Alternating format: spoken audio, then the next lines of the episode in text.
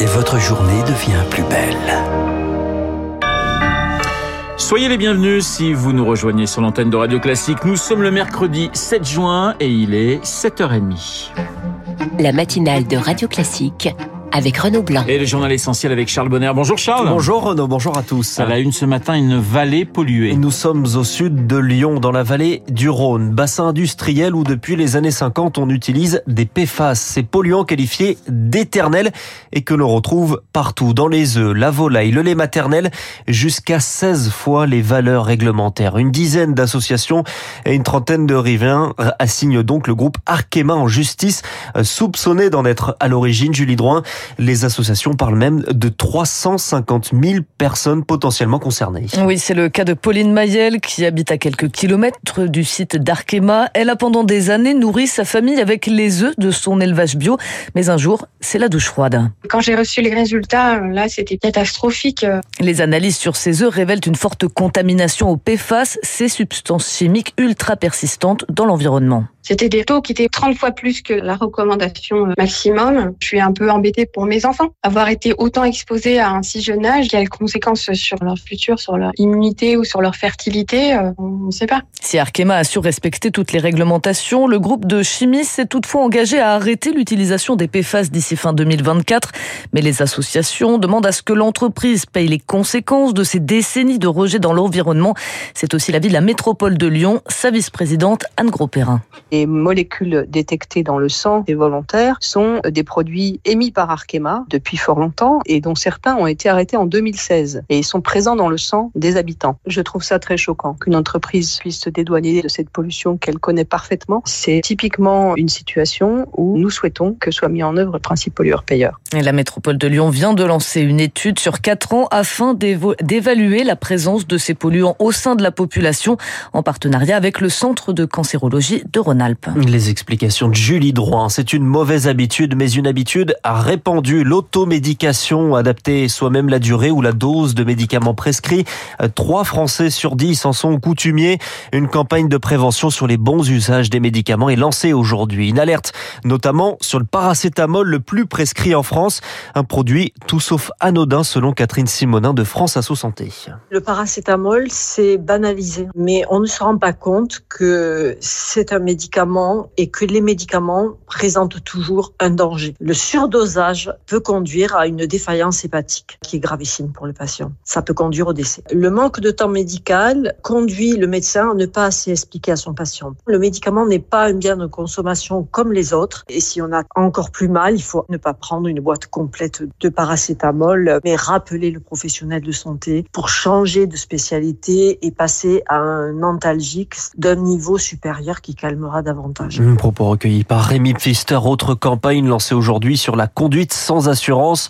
Le nombre de ces conducteurs impliqués dans des accidents corporels a quasiment doublé en 5 ans, plus 44%. La campagne est lancée par le Fonds de garantie des victimes. Et après le ministre de l'Éducation, Brigitte Macron reçoit aujourd'hui la famille de l'INSEE. L'INSEE, cette adolescente qui s'est donné la mort le 12 mai dernier dans le Pas-de-Calais, harcelée par des collégiens. Un harcèlement qui se prolongeait ensuite sur les réseaux sociaux ils sont d'ailleurs visés par une plainte de la famille et le gouvernement veut agir. Pourtant, l'arsenal législatif est suffisant pour l'avocat Alexandre Lazareg, suffisant mais inefficace. La législation prévoit la responsabilité des plateformes, mais seulement a posteriori. C'est un petit peu ça la grande difficulté. La suppression reste à la discrétion des réseaux sociaux. Et comme ce sont des machines infernales qui sont situées à travers le monde et avec lesquelles on ne communique que par les messages électroniques, en effet, il est difficile à la fin de garantir la suppression des messages. Et pour permettre cette suppression des messages en cas de refus des réseaux sociaux, eh bien, c'est par la voie judiciaire qu'il faut passer. C'est coûteux, c'est long. Maître Lazareg avec victoire fort. Emmanuel Macron en rêvait. Laurent Berger l'envisage. La fin des grandes manifestations contre la réforme des retraites. La quatorzième hier et la dernière sous cette forme pour le patron de la CFDT. Pour qui le match est en train de se terminer. Moins de monde dans la rue entre 280 000 et plus de 900 000 personnes. Alors que demain, les députés examinent la proposition de loi pour abroger la réforme. Ça n'est pas un Big Bang institutionnel, c'est l'expression d'Olivier Dussopt dans les échos. Ce matin, le ministre du Travail a qualifié ainsi son projet de loi sur le plein emploi présenté en Conseil des ministres aujourd'hui.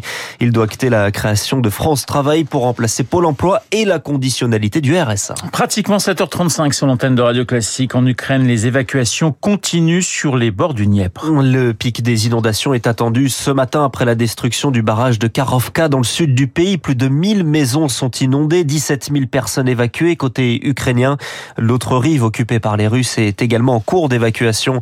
L'Ukraine va lancer des travaux pour réparer les dégâts et distribuer de l'eau potable dans les régions qui longent le fleuve. Un ballon d'or au royaume de l'or noir. Karim Benzema rejoint l'Arabie Saoudite. Un contrat de trois ans avec le club d'Al Ittihad.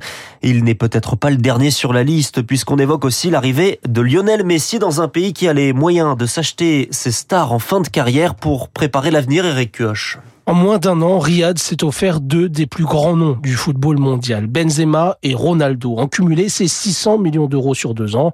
Pour la première fois, c'est un pays qui achète directement des joueurs.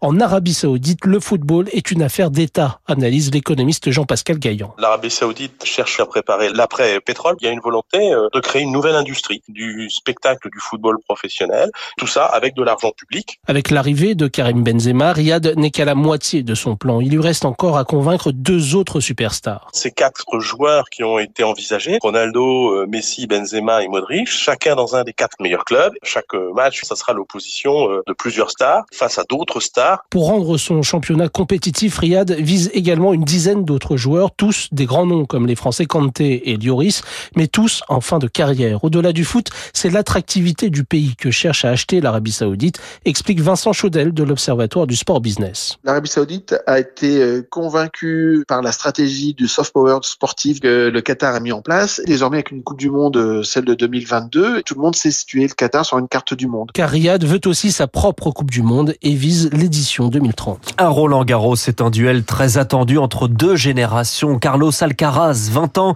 Novak Djokovic, 16 de plus. Duel en demi-finale, ce sera vendredi. Alcaraz, impressionnante maîtrise hier en 3-7 contre Stefanos Tsitsipas. Aujourd'hui, la fin des quarts de finale.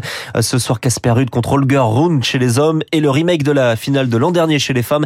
Iga Swiatek contre Coco Gauff, c'est à midi 30. Merci Charles, Charles Bonner pour le journal de 7h30, il est 7h37 sur l'antenne de Radio Classique.